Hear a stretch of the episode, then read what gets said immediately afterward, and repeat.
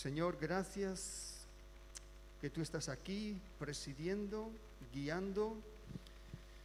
Gracias, Señor, que tú nos vas a revelar tus misterios, tus secretos, tu palabra, tus planes.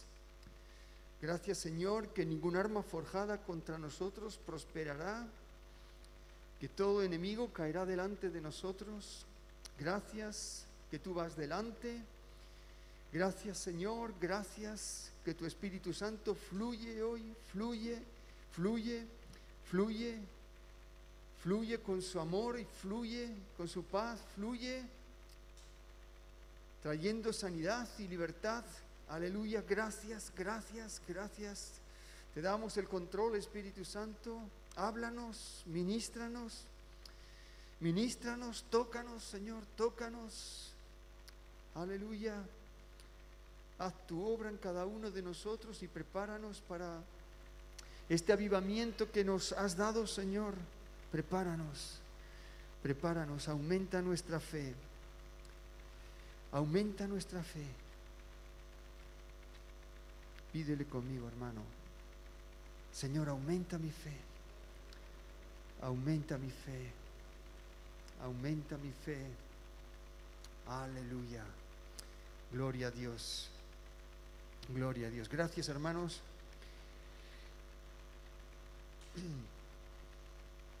¿Me, ¿Me, escucháis por ahí, Anthony? ¿Podéis poner el libro de Daniel, capítulo 2?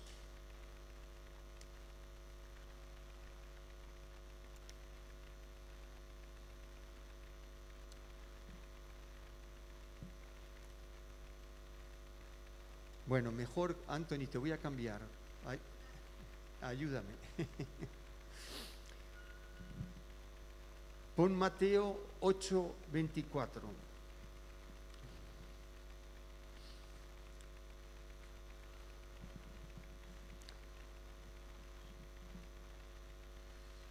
Muy bien, vamos a empezar por aquí, a ver cómo Dios nos habla, cómo Dios nos guía. Él tiene algo preparado para nosotros. Dice eh, el evangelista Mateo, hablando de uno de los eventos de Jesús y sus discípulos, dice, he aquí se levantó en el mar una tempestad tan grande que las olas cubrían la barca, pero él, Jesús, dormía. Y vinieron sus discípulos y le despertaron diciendo, Señor, sálvanos, que perecemos. Él les dijo, ¿por qué teméis, hombres de poca fe? Entonces, levantándose, reprendió a los vientos y al mar y se hizo una grande bonanza. Y los hombres se maravillaron diciendo, ¿qué hombre es este que aún los vientos y el mar le obedecen? Hasta ahí, ponme otra vez el versículo, el 25, ponme el 25.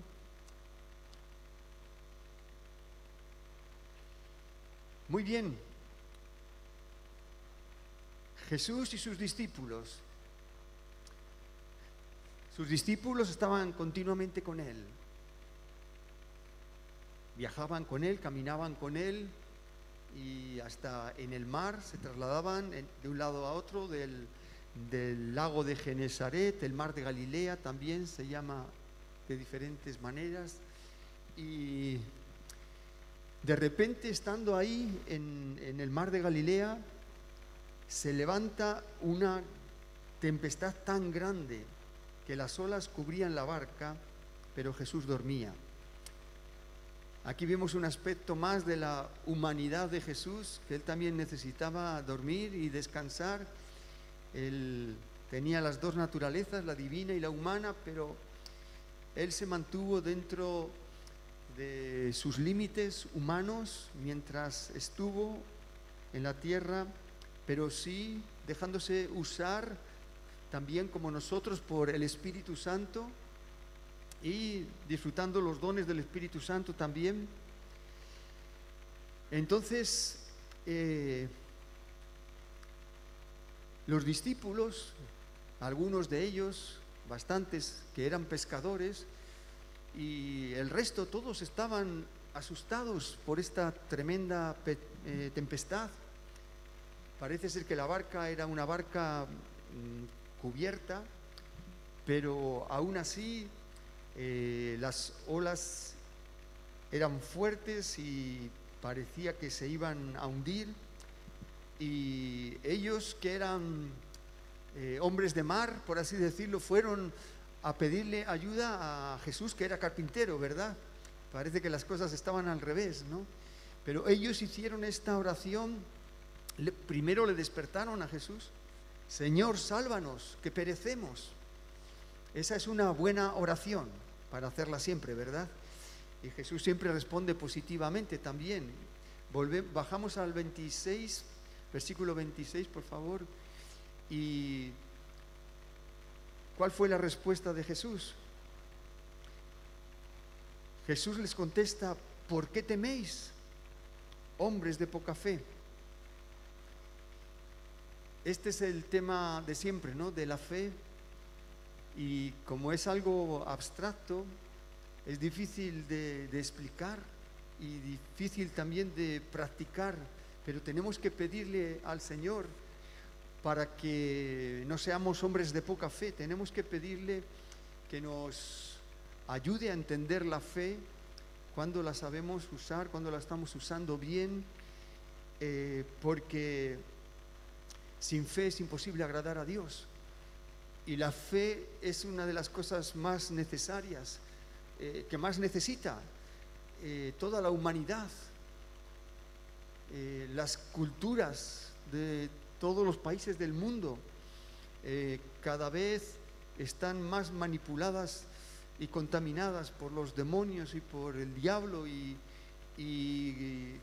cada vez hay más epidemias, no solamente de virus, sino mentales y de, eh, perversiones y cosas que se están haciendo como si fuesen cosas eh, naturales y normales, ¿no?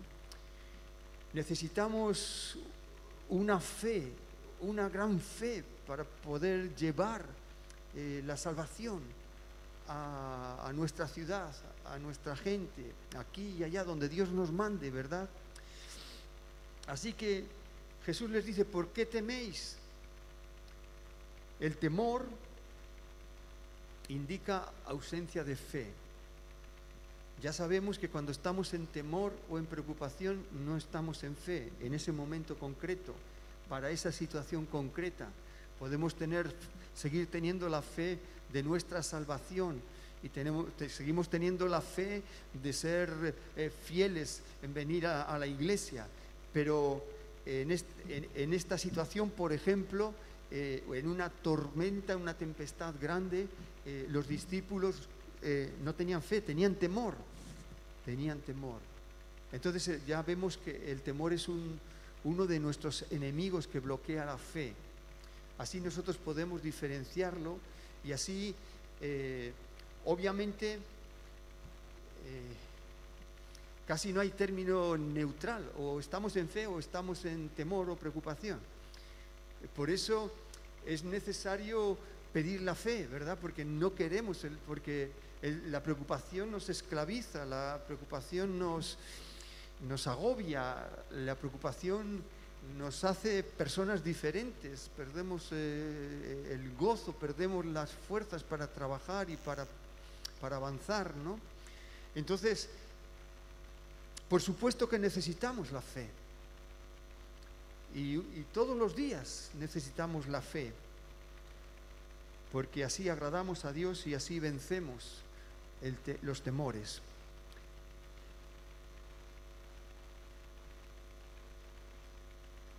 Ausencia de fe para ese problema concreto. ¿Qué hizo Jesús en medio de la tormenta?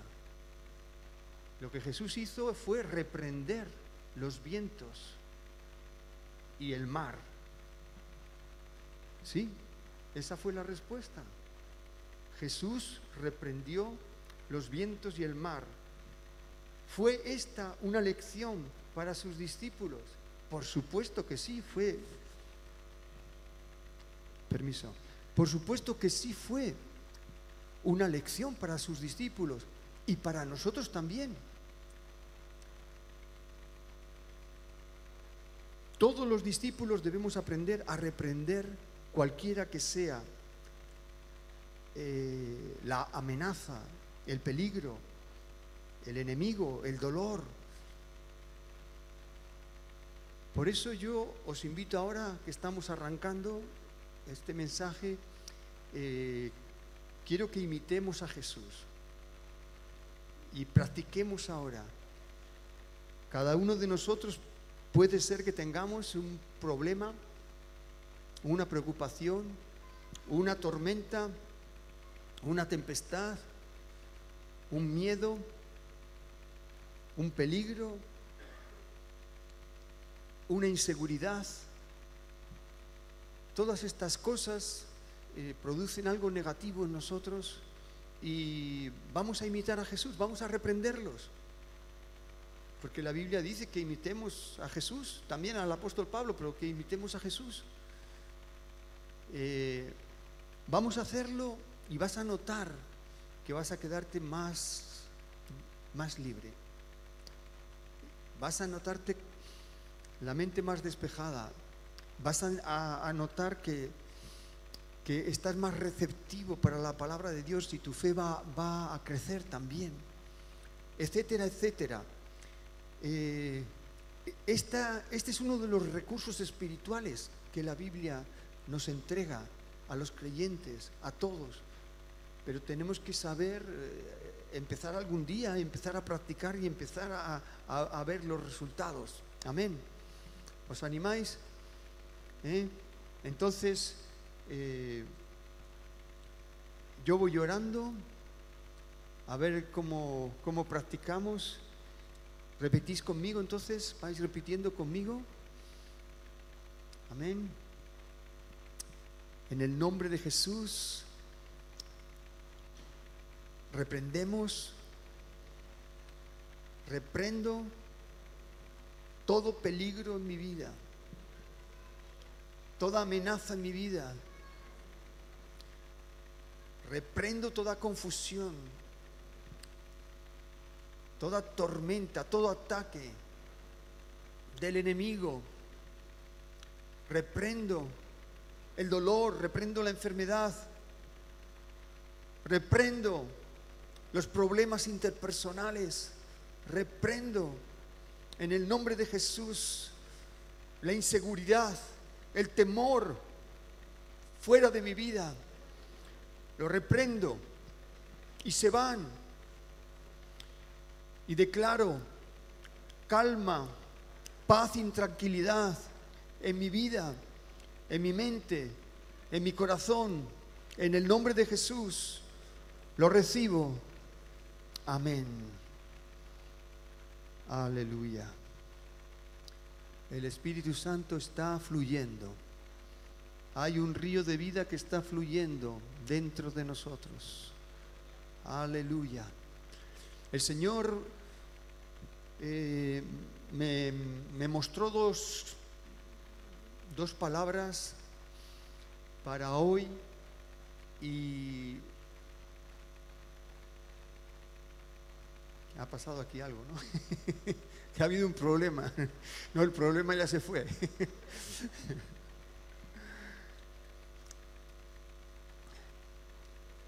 El Señor me llevó a la palabra eh, confiado, confiado. Eh, la palabra confiado tiene dos sentidos en el español, ¿verdad?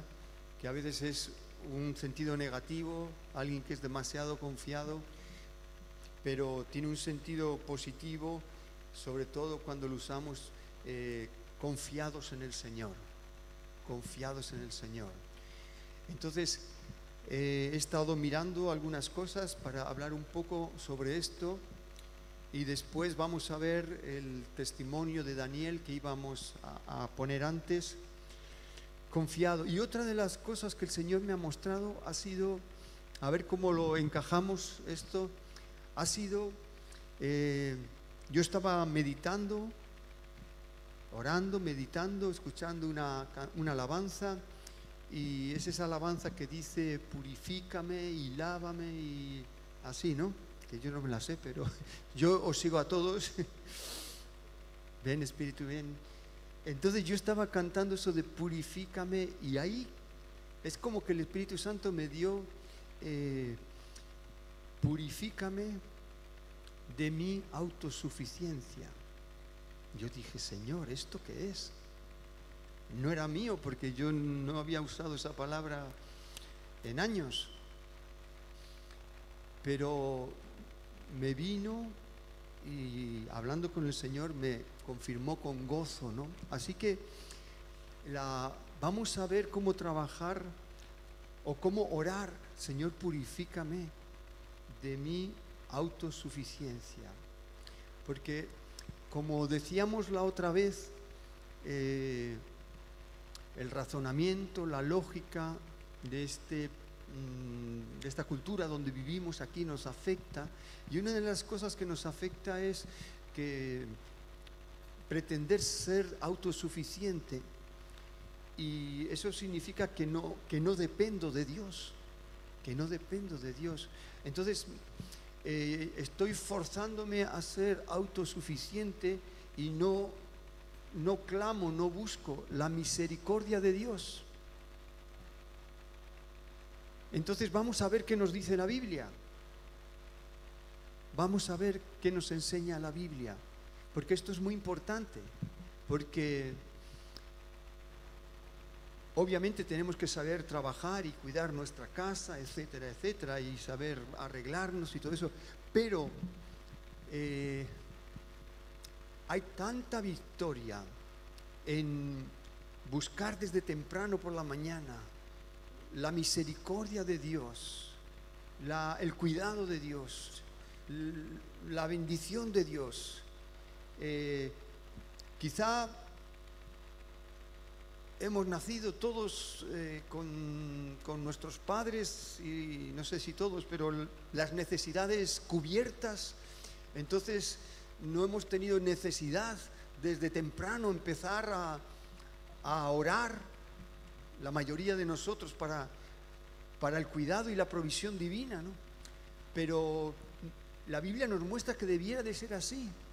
A Dios le agrada que dependamos continuamente de su misericordia, que reconozcamos nuestra dependencia de Él continuamente, continuamente, hermanos.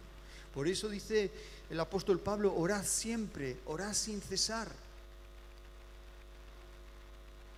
Es parte de, de conocer las misericordias de Dios que, que va mucho más a lo que nuestra, lo que entendemos, nuestra, lo que hemos pensado, lo que hemos aprendido hasta ahora. Hay mucho más, porque Dios quiere revelarse a nuestras vidas. Luego vamos a ver cómo Dios se reveló a Daniel, pero cómo Dios le pidió esa revelación, porque estaba en juego la vida de él y de sus compañeros, y bueno, en realidad de todos los sabios de Babilonia. Eh, y cómo Dios obra y cómo Dios obra cuando pedimos con humildad y con gratitud, como nos enseñaba Johan el domingo pasado. Así que vamos a ver qué nos dice la Biblia. En el Salmo 4.8, es un salmo que usamos cuando vamos a la cama a dormir. En paz me acostaré y así mismo dormiré, porque tú, oh Dios, porque solo tú, oh Dios, me haces vivir confiado. ¿Qué dice que hace Dios? Dios hace, Dios hace que nosotros podamos vivir confiados. Así que el propósito de Dios, la voluntad de Dios para nuestras vidas es hacernos vivir confiados, no temerosos, ¿verdad? O sea que dice que Dios lo hace está en la oración de ir a dormir, no, en paz me acostaré, así mismo dormiré. Pero es que esta, esta enseñanza, esta verdad que tenemos aquí, es que el Señor nos hace vivir confiados. Tengo que ponerme de acuerdo con Dios y aceptarlo. ¿Sí? Señor, acepto que tu voluntad es que yo viva confiado, no preocupado, ocupado, pero no preocupado, confiado en Dios, en Dios. También dice la Biblia que no confiemos en el hombre. Eh, vamos a ver si tenemos algún versículo para aquí para, para mirarlo, pero eh, confiados en Dios. Eso sí que se repite en la escritura, esta enseñanza. Y, y claro, no es lo mismo vivir confiado en Dios que, que vivir pues en inseguridad, porque eso produce muchas crisis dentro de nosotros y muchos temores obviamente y hasta enfermedades. Así que el plan de Dios es que vivamos confiados y tenemos que pedírselo.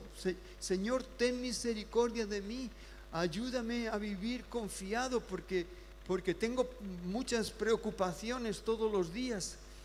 Tengo que aprender a sacarme las preocupaciones, entregárselas al Señor, como dice Pablo en Filipenses, echad toda vuestra ansiedad sobre Él, porque Él tiene cuidado de vosotros. Tengo que declarar que Dios tiene cuidado de mí. Dios tiene cuidado de mí. Dios tiene cuidado de mí. Dios tiene cuidado de ti. Aleluya. Sí.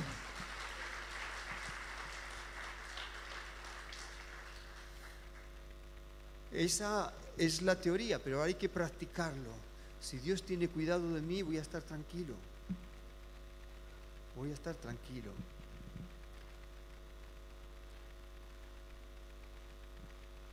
Y para eso muchas veces solo nos queda invocar la misericordia de Dios. Sí, hermanos, con esa humildad de que estoy pidiendo algo que ni siquiera merezco, que no soy digno, pero Dios no puede rechazar a nadie que pida misericordia. No va a rechazar a nadie. No va, no va a rechazar ninguna oración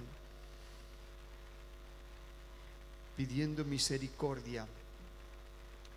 Así que solo tú, Señor, me haces vivir confiado. ¿A quién iremos si no sabemos pedirle misericordia Dios?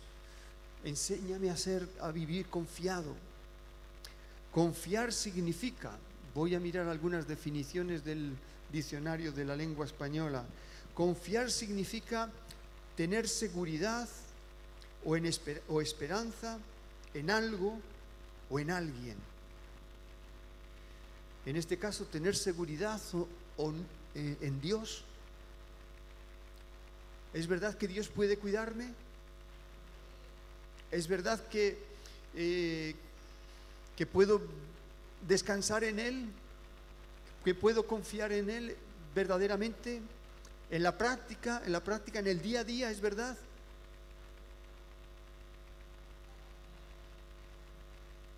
Significa también, confiar significa descansar en, en alguien, en este caso, en Dios. Este verbo descansar nos, eh, nos demuestra claramente si estamos confiados o no, porque eh, o estoy relajado, descansado, o estoy en tensión. Sí. Más o menos grados de tensión, más o menos grados, pero Estar confiado es, bueno, eh, la lógica o el cerebro me dice el problema que tengo, ¿verdad? El, miedo que tengo.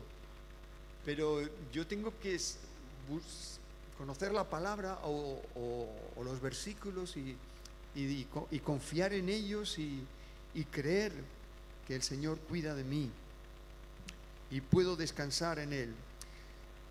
Confiar significa tener una esperanza firme de que algo eh, suceda. En este caso, el cuidado de Dios, la protección de Dios, la ayuda de Dios. Tener una, una esperanza firme. Lo mismo cuando recibimos en una oración una palabra profética, como fue el caso de Arcaich y de, Marcia, ¿no? Eh, recibimos una palabra y podemos ignorarla o podemos tener una esperanza firme de que eso va a venir, que eso va a venir. Nosotros estamos trabajando con una esperanza firme, o quizás más o menos firme todavía, de que vamos a abrir 100 iglesias. Pero yo creo que esta, esta esperanza se va a ir afirmando más y más en todos nosotros y vamos a ir viendo el respaldo de Dios. Una esperanza firme, que no se tambalea, que está segura, que está confiada, ¿verdad?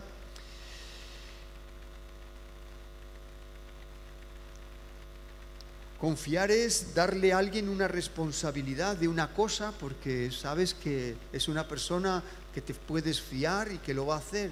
En este caso le damos a Dios el control de nuestra vida, le damos a Dios el control, el, gobierno de nuestra vida, porque sabemos que Dios no juega con nosotros, que Dios no se va a dormir, no se va a despistar.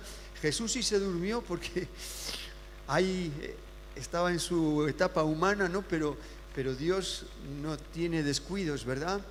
Entonces, eh, esto que oímos en la teoría tenemos que empezar a practicarlo en el diario vivir. Cuanto más practicamos, eh, aunque sea difícil, más honramos a Dios y, y más rápido aprendemos a conocer a Dios y conocer los misterios de Dios también. Confiar significa echarse en los brazos de, como un niño se echa en los brazos de papá, ¿no? Y sabe que su papá siempre le va a recoger, ¿no? Eh, confiar significa fiarse, dejárselo a Dios, abandonarse, en el buen sentido, en Dios. No ser un abandonado, ¿no? Un dejado, pero, sino que, bueno, yo en Dios sí, a Dios sí que le confío mi vida, mi cuidado, y, porque yo no llego a, la mayoría de las cosas o, no sé hacerlo. A veces no sabemos resolver qué hacer en una tempestad, pero el Espíritu te dice, reprende, y tienes que reprender, pero tienes que confiar ya que, el Espíritu te está empezando a hablar, te está empezando a enseñar, a moverte en el Espíritu. Y como los que estamos en el reino de Dios, tenemos que movernos, ¿no?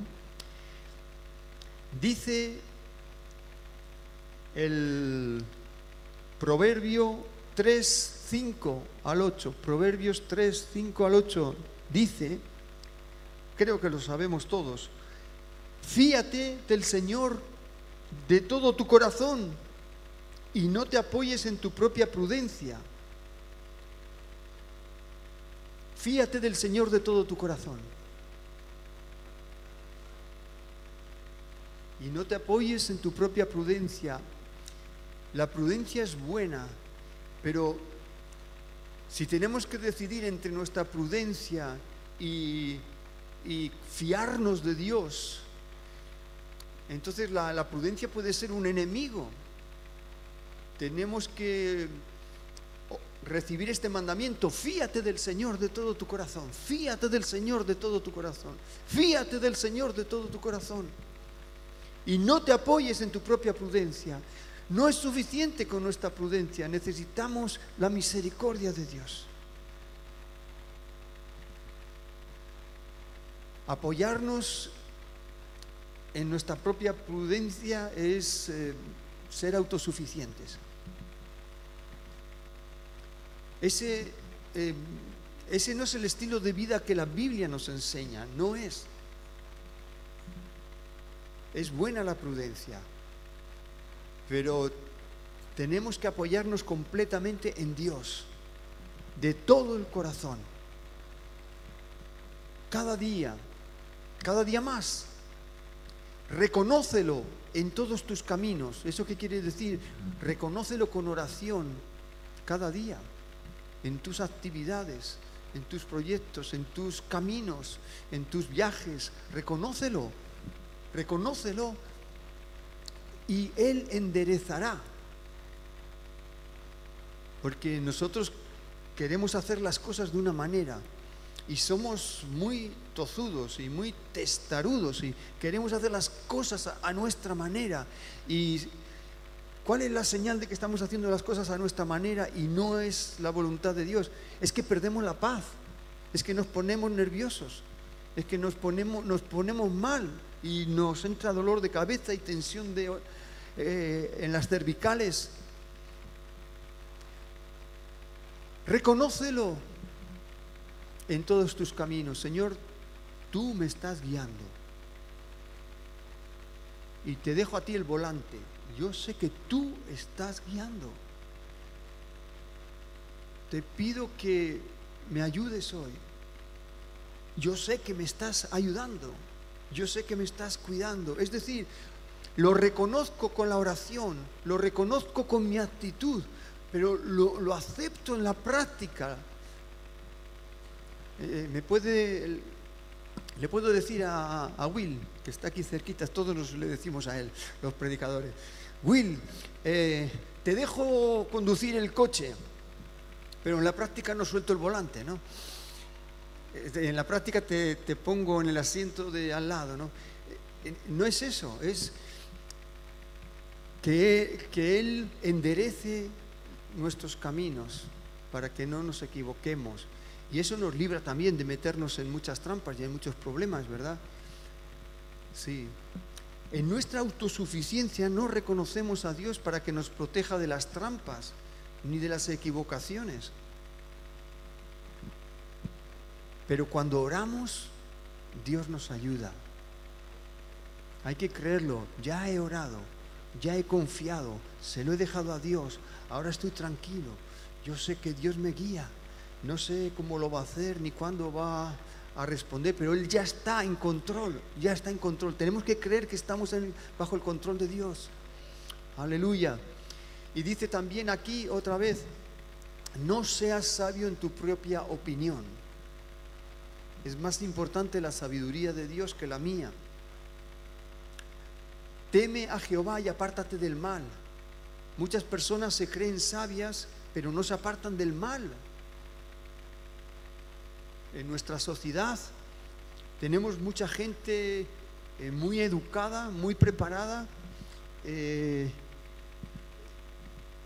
y que saben hacer tremendas cosas, pero no se apartan del mal. Y, y ahí eso no acaba bien. Al final sus vidas no acaban bien.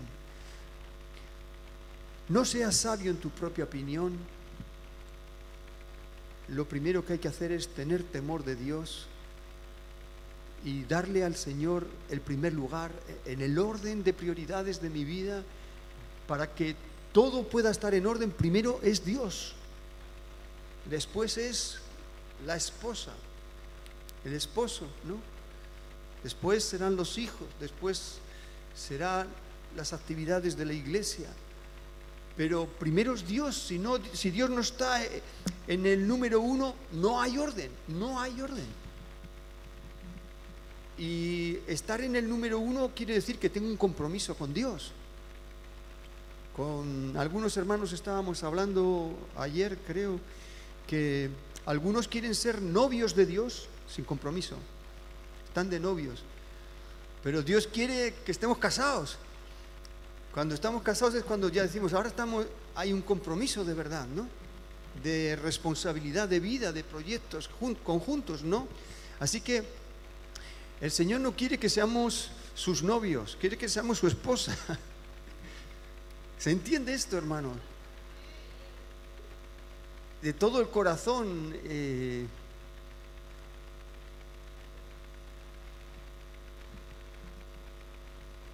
Porque Temer a Dios y apartarnos del mal será medicina para nuestro cuerpo y refrigerio, descanso para nuestra alma. Aleluya. Fíate del Señor de todo tu corazón y no te apoyes en tu propia prudencia. Fíate del Señor de todo tu corazón. Este es nuestro desafío, hermanos. Este es nuestro desafío para este avivamiento que Dios nos va a dar. Tenemos que aprender a vivir de esta manera fiarnos de Dios, orar y fiarnos de Dios, orar y fiarnos de Dios, orar y fiarnos de Dios. Él nos guiará, Él nos capacitará, Él proveerá. Yo he tenido mucha lucha para subir aquí, porque ya sabéis que hay una batalla espiritual y, realmente eh, sentía mucha preocupación y miedo de ¿Qué, voy a dar hoy? Mm, como que el enemigo me quería poner todo, todo negro, ¿no? De verdad que se, pasa, se pasa una, angustia, se pasa, se pasa una batalla, pero hay que pelear la batalla. Hay que invocar la misericordia de Dios y hay que pelear la batalla y saber eh, llegar al punto de, ya tengo la confianza, ya tengo la esperanza firme, ya tengo la bendición de Dios, ya sé que Dios está conmigo, ya sé que me da...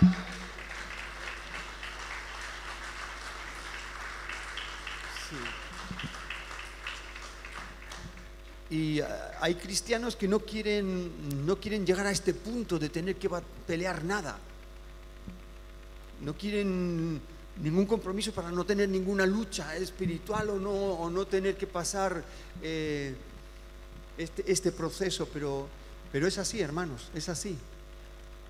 El Señor nos enseña a confiar en Él, nos enseña a luchar eh, y vamos a verlo ahora.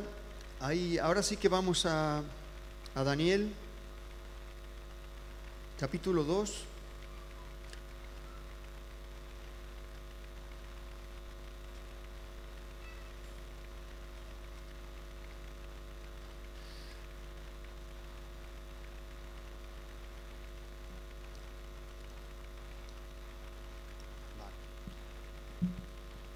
En el segundo año del reinado de Nabucodonosor, tuvo Nabucodonosor sueños y se perturbó su espíritu y se le fue el sueño. Para un momentito aquí. Bueno, ya sabéis que este Nabucodonosor, hijo de Nabopolazar, era un emperador babilónico, eh, de Babilonia, lógicamente, eh, que, puso eh, sitio a la ciudad de Jerusalén y, la destruyó y, se llevó a su tierra, a Babilonia, a eh, casi todos los judíos que había allí en Jerusalén y en sus alrededores. Los ejércitos de, Nabucodonosor venían de derrotar también a la nación egipcia y ahora pues eso, habían sitiado, habían eh, sí, sitiado la ciudad de Jerusalén y se llevaron a los judíos, entre ellos estaban Daniel y sus tres compañeros. Es muy bonito el libro de Daniel, te invito a que lo leas.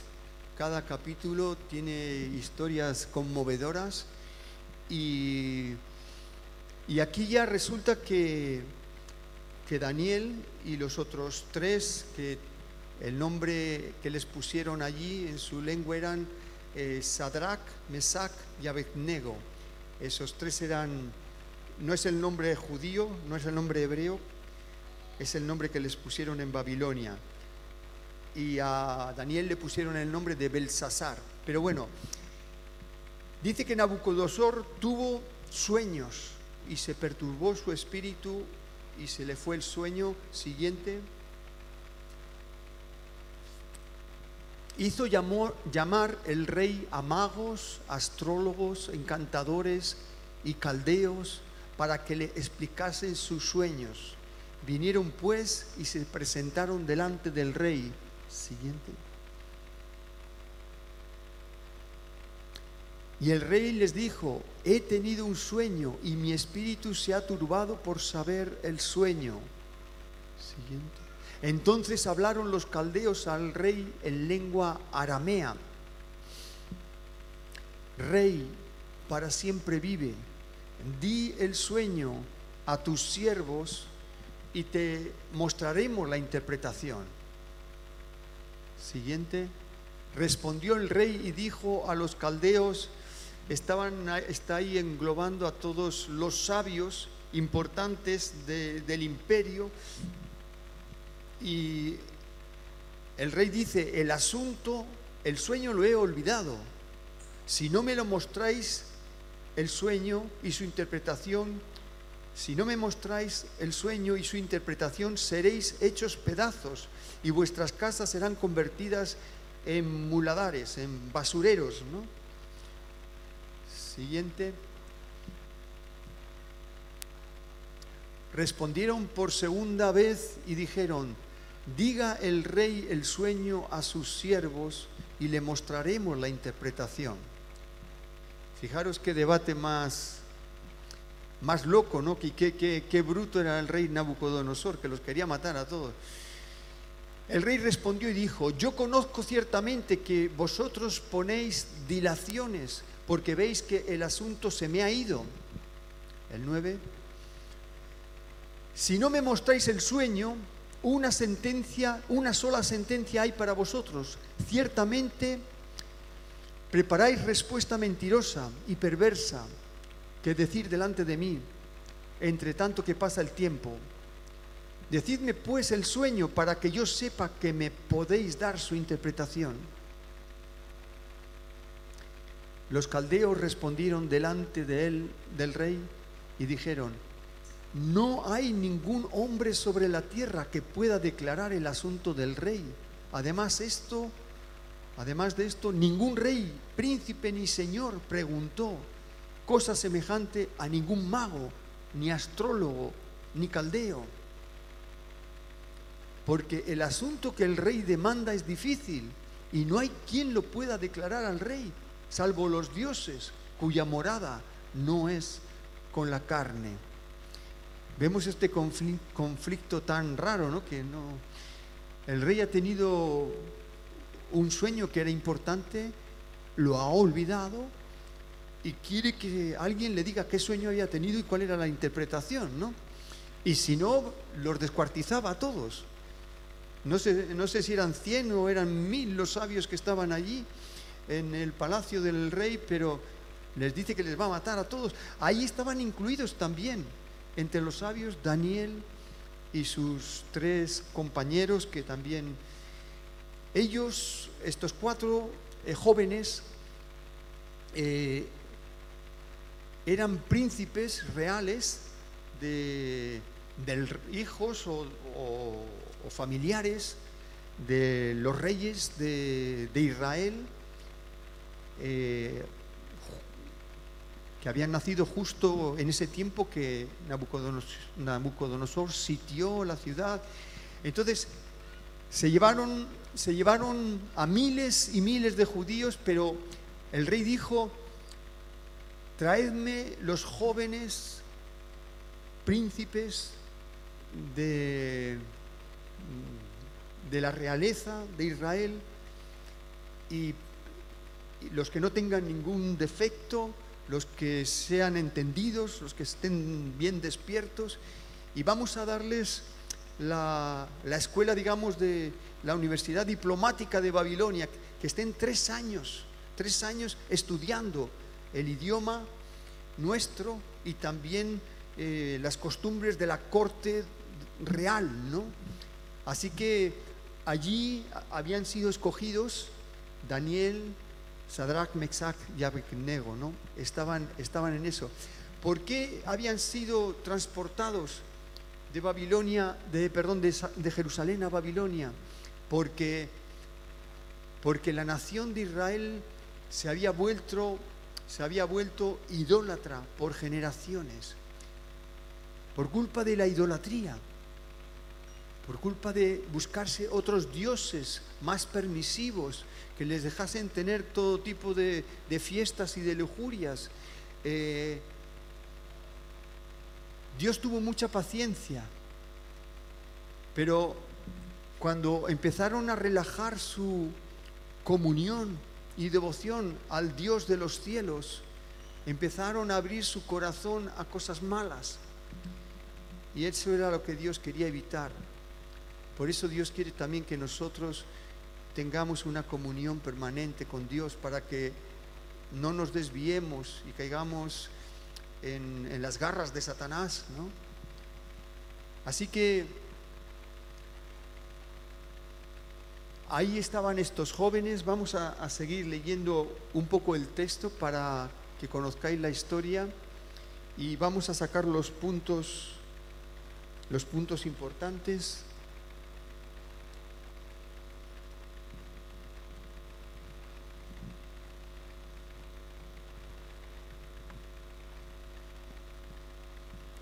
Vemos que no había ninguna persona humana que pudiera eh, satisfacer al rey Nabucodonosor. Entonces, en el verso 14, a ver, 14, no, el verso 12, por favor, verso 12.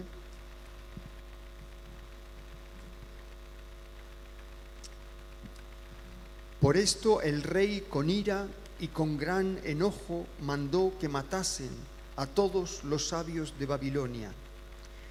Y se publicó el edicto de que los sabios fueran llevados a la muerte. Y buscaron a Daniel y a sus compañeros para matarlos. Entonces, ahora ya viene lo bueno. Ahora viene la oración de Daniel.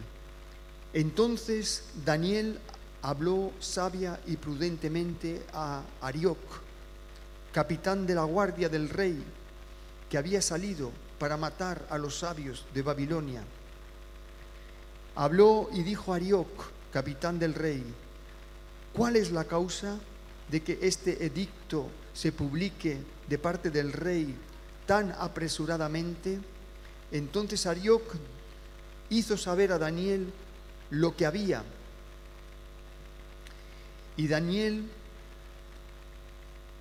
como ya era un príncipe que tenía derecho a estar en la corte real, y Daniel entró y pidió al rey que le diese tiempo y que él mostraría la interpretación al rey. Fijaros,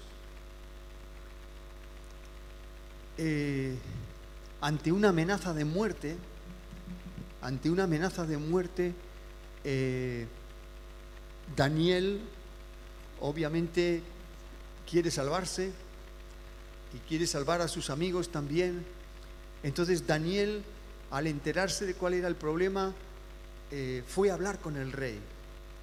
Qué bueno tener a alguien con una posición de influencia, ¿no? que puede estar ahí cerca del rey o del presidente. Este Pero esto hemos llegado hasta aquí, pero en el capítulo anterior, que también es muy bonito, se cuenta una historia de cómo estos jóvenes pasaron otra prueba para no contaminarse con los alimentos, los banquetes del rey y sus vinos, etcétera, porque todo eso estaba sacrificado a los ídolos. Ya por fin, a partir de aquí, Israel hasta el día de hoy ya no quieren nada con la idolatría, ¿no? Sí, entonces eso les sirvió a Daniel y a sus compañeros también para decir, nosotros solo queremos comer legumbres y beber agua, no queremos contaminarnos. Entonces Dios les honró y les dio mucha sabiduría y mucha influencia en, ahí en la corte del rey. Así que eh, iban, era un proceso de formación de estos jóvenes, pero ellos iban creciendo en su fe y también iban ganando influencia para, para la obra de Dios. Y así, bueno, Daniel estuvo con varios emperadores, no solamente babilonios, sino también fue eh, gobernador y consejero con los reyes medos y persas. Vivió hasta los noventa y tantos Daniel. Siguiente, el versículo 17.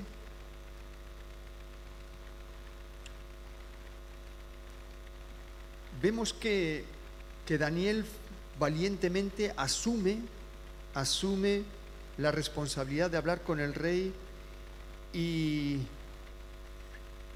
y fue al rey y él se comprometió y le declaró, yo te voy a dar la interpretación. ¿Os dais cuenta cómo se estaba arriesgando él también, no? Yo, porque él confiaba en su Dios. Estamos hablando de confiar. Él conocía que, su Dios es un Dios que da sueños, que da revelaciones, que da, que, que, que revela los secretos. Esto es importante para nosotros, que aprendamos a recibir revelación de Dios y aprendamos a, discernir la que no es de Dios también. Es muy importante porque eh, tanto vemos la vida de José como en, Egipto, como de Daniel aquí en Babilonia y luego con los reyes persas, etcétera, que no hicieron ningún milagro de sanidades, ni sin embargo, con, conociendo las revelaciones que Dios les daba y los sueños que Dios les daba, ellos pudieron gobernar esos imperios, el imperio egipcio y el imperio babilonio, ellos estaban de gobernadores. Sí, hermanos, es importante nuestra, perdón, nuestra comunión con Dios, nuestra actitud humilde para que podamos recibir revelación del cielo de los secretos de Dios.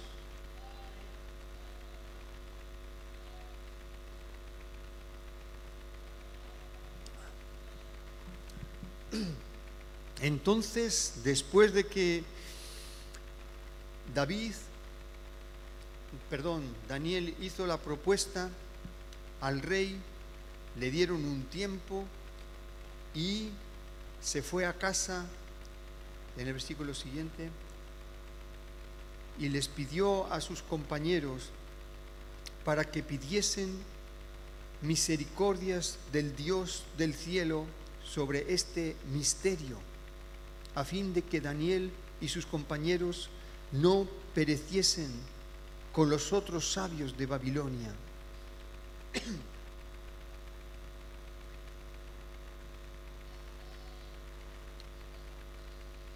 Así que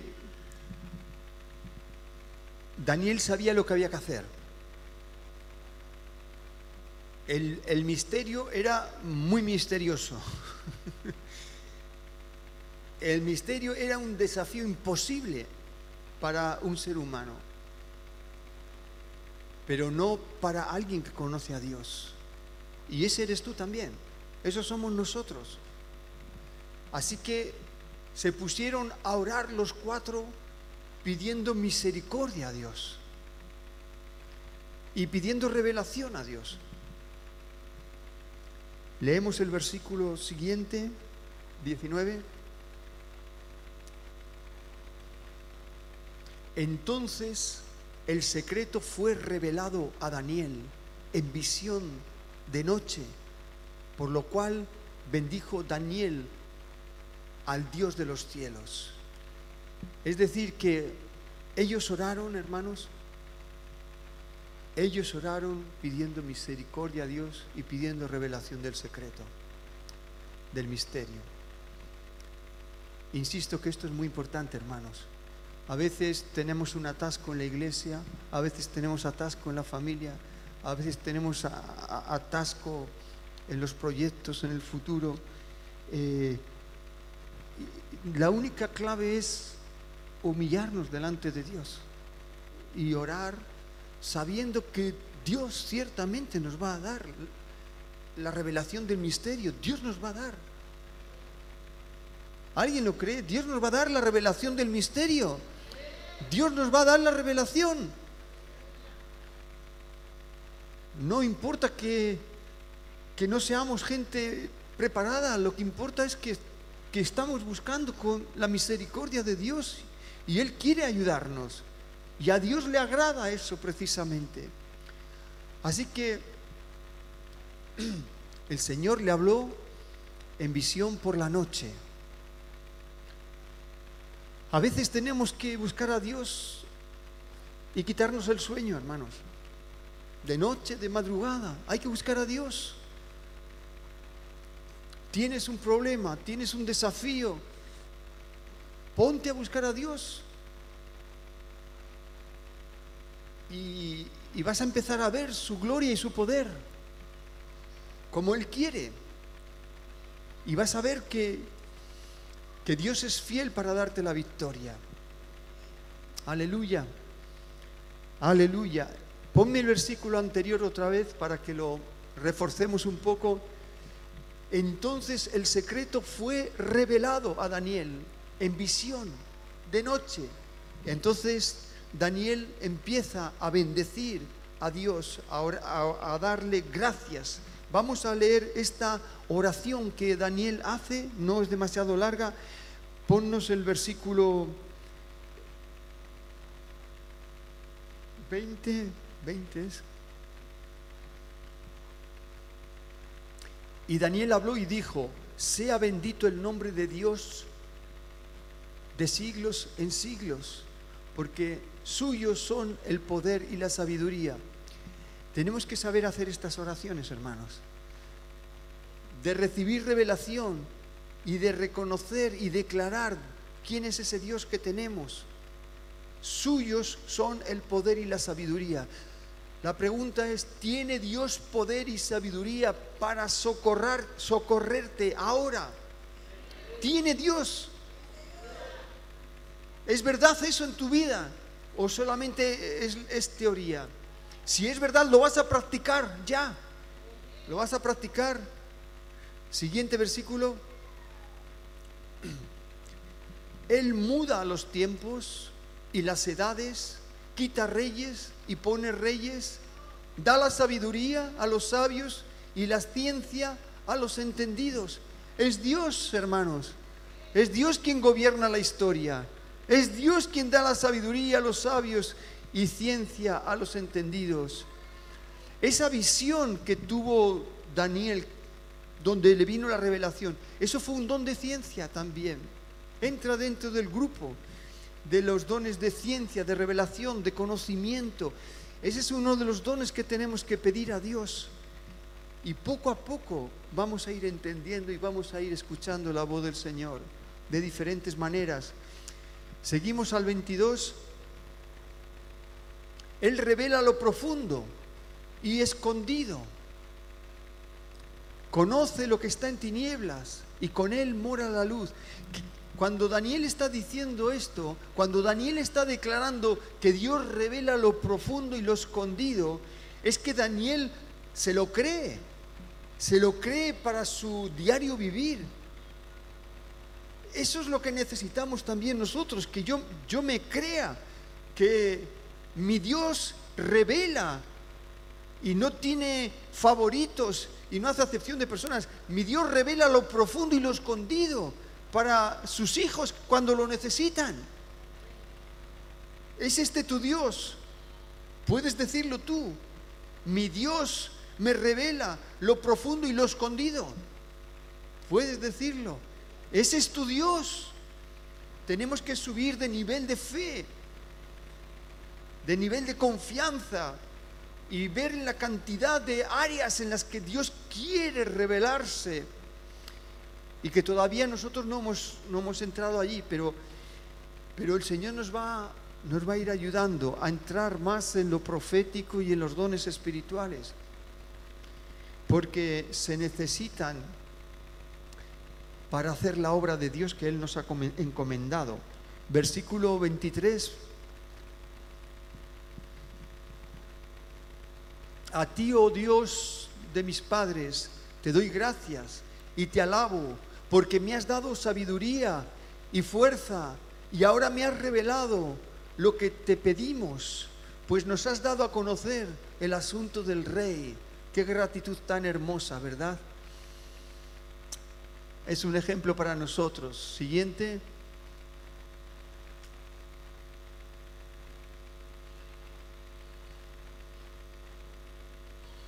Después de esto fue Daniel a Arioc, al cual el rey había puesto para matar a los sabios de Babilonia y le dijo, y le dijo así, le dijo Daniel, no mates a los sabios de Babilonia, llévame a la presencia del rey y yo le mostraré la interpretación.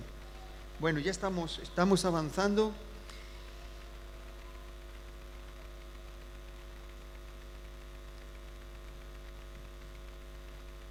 Siguiente.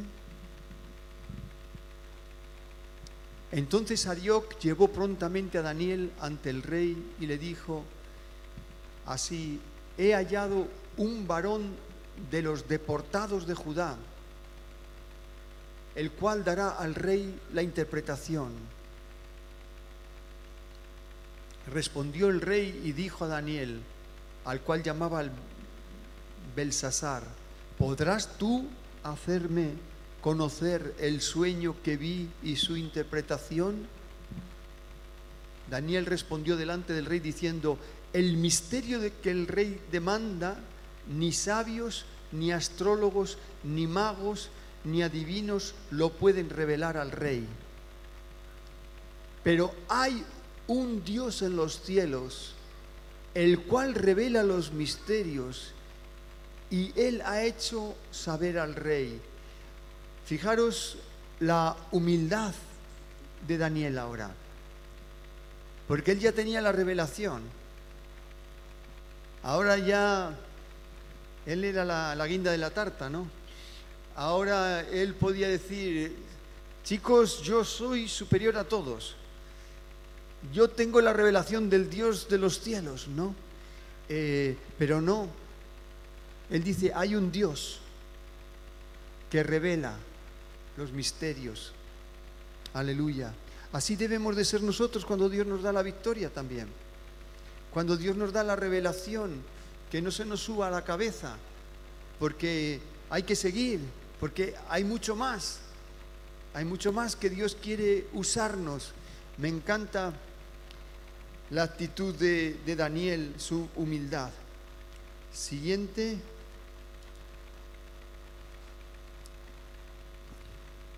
Nos vamos. ¿Cómo?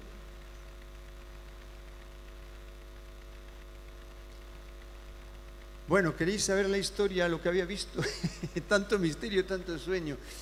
Es, no vamos a leerlo todo porque entonces nos, alargamos, pero resumiendo, eh, el rey Nabucodonosor había visto un sueño, eh, una estatua grande con la cabeza de oro, el cuerpo de plata, las piernas de bronce, los pies de hierro y, de barro, los dedos de barro, etcétera. Eh, y todo esos eran imperios mundiales que iban a venir. Empezando la cabeza de oro era Nabucodonosor, el siguiente imperio serían los persas, el siguiente serían los griegos, luego el siguiente los romanos, etcétera. Eh, imperios mundiales y está hablando del futuro y el último imperio, el que va a durar por los siglos de los siglos, pues es el imperio de nuestro rey, nuestro Dios, eh, el rey Mesías Jesucristo, ¿no? Entonces, ese es el misterio y esa es la historia. Y, vamos a ver en el versículo 42 para ir terminando y para poder orar a Dios para que estemos abiertos a, la, a buscar su misericordia y su revelación. Mm.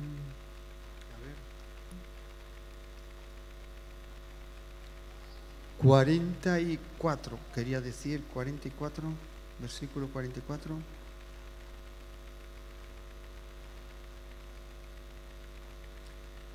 Está hablando ahora del Mesías y en los días de estos reyes Dios del cielo el Dios del cielo levantará un reino que no será jamás destruido ni será el reino dejado a otro pueblo eh, desmenuzará, consumirá a todos estos reinos, pero Él permanecerá para siempre.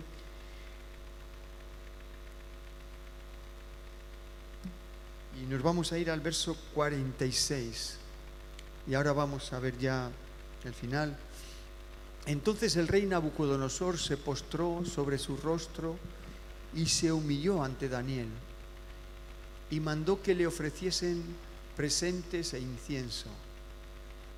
El rey habló a Daniel y dijo, ciertamente el Dios vuestro es Dios de dioses y el Señor de los reyes y el que revela los misterios, pues pudiste resolver este misterio. Entonces el rey engrandeció a Daniel y le dio muchos honores y grandes dones y le hizo gobernador de toda la provincia de Babilonia y jefe supremo de todos los sabios de Babilonia. Y Daniel solicitó del rey y obtuvo que pusiera sobre los negocios de la provincia de Babilonia a Sadrach, Mesach y Abednego, y Daniel estaba en la corte del rey. Y ese es el, el final ya del capítulo. Muy bien, hermanos, vemos cómo la confianza de Daniel, la fe de Daniel fue recompensada por Dios a través del rey Nabucodonosor. Eh, a veces eh, queremos eso, una vida sin responsabilidades y tampoco queremos responsabilidades en la iglesia, en el reino de Dios, pero, pero Dios tiene un propósito y, Él tiene eh, unas recompensas para, cada uno de nosotros, que van a llegar en la medida que creemos en Él. El plan es eh, que todos confiemos en Dios y confiemos en las responsabilidades que Él quiere, que tengamos fe para esas responsabilidades que Él nos quiere asignar. Si nadie asume responsabilidades, entonces, eh, ¿qué sería de la iglesia? ¿no? ¿Qué sería del reino de Dios? Pero todos somos instrumentos de Dios. Todos somos. Pero el plan es este. Es verdad que tenemos que afrontar la situación difícil, pero lo vamos a hacer con fe, con oración, confiando en la misericordia de Dios y vamos a recibir la victoria. El, Señor quiere llevarnos de victoria en victoria y de gloria en gloria. Y el Señor quiere eh, promocionarnos, levantarnos, eh, pues levantar nuestra cabeza y darnos una posición mejor, etcétera, según su plan, ¿no? Pero para eso tenemos que confiar en Él. Tenemos que confiar en Dios.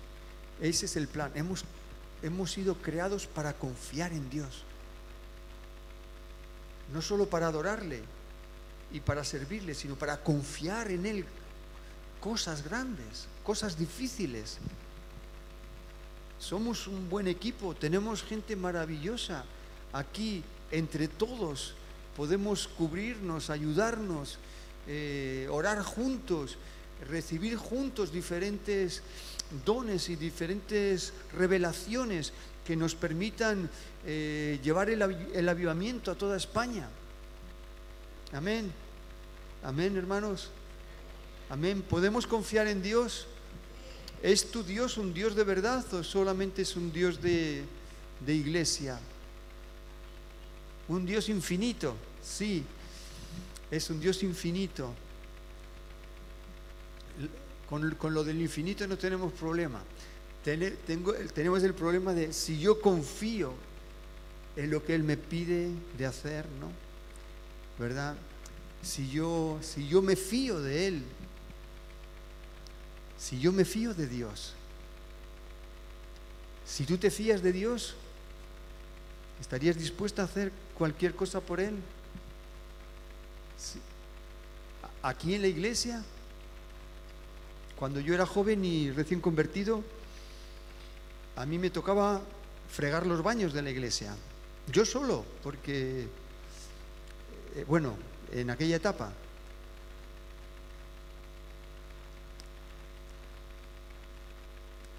Hay que hacer lo que Dios pida, ¿no? Hay que hacer lo que Dios pida y ser fieles en lo poco pero tenemos un Dios grande, infinito. Podemos hacer lo que Él nos pida. Podemos. Podemos creer en Él. Aleluya. Él nos va a sostener. Él nos va a cuidar. Hasta aquí estamos vivos y estamos protegidos. Hasta aquí nos ha sostenido el Señor, ¿no? Ebenezer. Hasta aquí nos ayudó el Señor. Aleluya. Pero estos próximos años, este año 2021, es un año de, crecimiento. Es un año de crecimiento. Tu fe tiene que crecer. Si tú crees en ese Dios, tu fe tiene que crecer más y estar dispuesto a más. Y esa fe te va a ayudar a, ganar a los perdidos. Alguno de tu entorno vas a ganar. Y eso te va a llevar a orar más también por las almas, por los misterios, por los dones, para que se manifiesten. Amén, hermanos. Aleluya.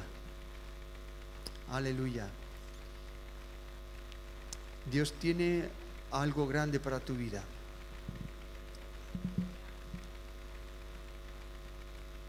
Y Dios quiere que probarte, ¿no? Y que tú le y que tú le compruebes, ¿no? Que, que Él funciona, que Él responde. Aleluya. Si queréis nos ponemos de pie un momento para orar. Estamos bien de tiempo. He podido hablar sin prisas. Gloria a Dios. Jesús dice que cuando dos o tres se reúnen en su nombre, allí está Él, en medio. Por lo tanto, Jesús está, no sabemos si está sentado en su trono aquí en medio de nosotros, está de pie, está sentado, pero yo, yo quiero pensar que estamos delante del trono de Dios.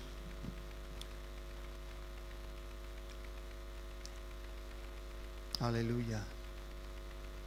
No hay nada más importante en la vida ahora mismo para ti y para mí. No hay nada más importante que estar delante de Dios.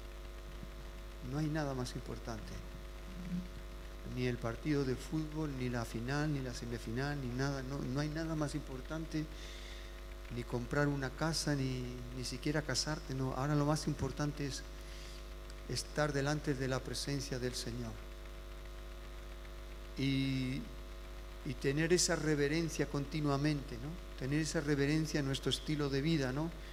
Mi Dios es tan grande, es tan poderoso eh, y me quiere revelar a mí mis, eh, quiere revelarme sus misterios y cuenta conmigo y me ha escogido entre millones para estar aquí honrándole y disfrutándole y me está y me está entrenando y me está mostrando su palabra que, está llena de misterios también. Solamente los hijos de Dios con el Espíritu Santo podemos entender la Biblia. Solamente. Los demás se hacen un lío. Solamente con humildad y con oración podemos entender la Biblia. Gloria a Dios. El Señor es bueno. El Señor es bueno. Vamos a cerrar nuestros ojos, a darle gracias. Creo que el Señor me va a dar alguna palabra profética ahora. Si tenéis un poquito de paciencia, creo, como decía un amigo, que está abierta la ventana profética ahí arriba. Señor, te damos gracias. Señor, te damos gracias. Señor, te damos gracias porque nos estás revelando tus cosas, las cosas de Dios, las cosas de arriba, los misterios del cielo y de la tierra, Señor, que tienes para para los tiempos del fin también. Señor, Señor, Señor, gracias, gracias, gracias. Gracias, Señor. Ahora abrimos, Señor, nuestras vidas para ser como Daniel, como Sadrach, Mesach y Abednego, Señor, que ellos confiaron totalmente en ti, entre la vida y la muerte, Señor, confiaron que tú eres un Dios que hablas al hombre humilde. Señor, líbranos de nuestra autosuficiencia, porque nuestra autosuficiencia nos impide recibir la revelación de lo alto, la unción del Espíritu Santo. Tú me lo has mostrado, Señor. Líbranos de nuestra autosuficiencia y ayúdanos a vivir confiados en tu dirección constante. Aleluya, aleluya, aleluya, aleluya, Señor.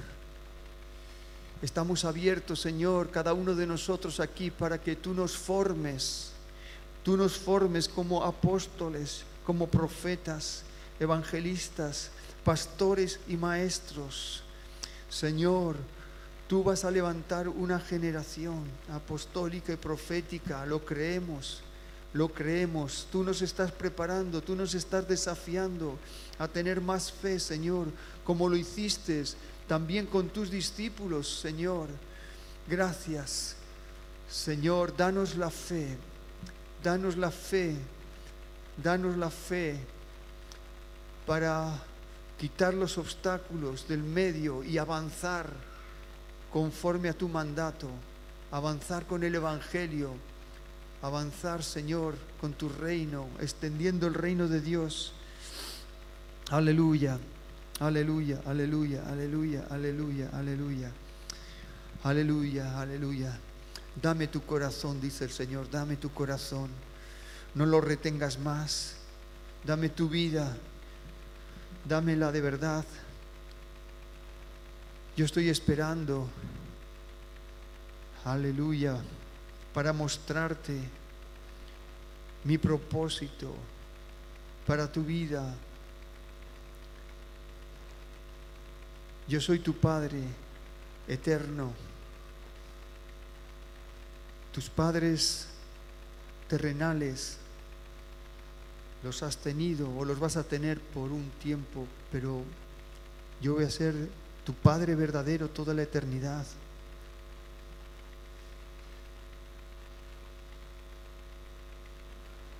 Y estoy contigo ahora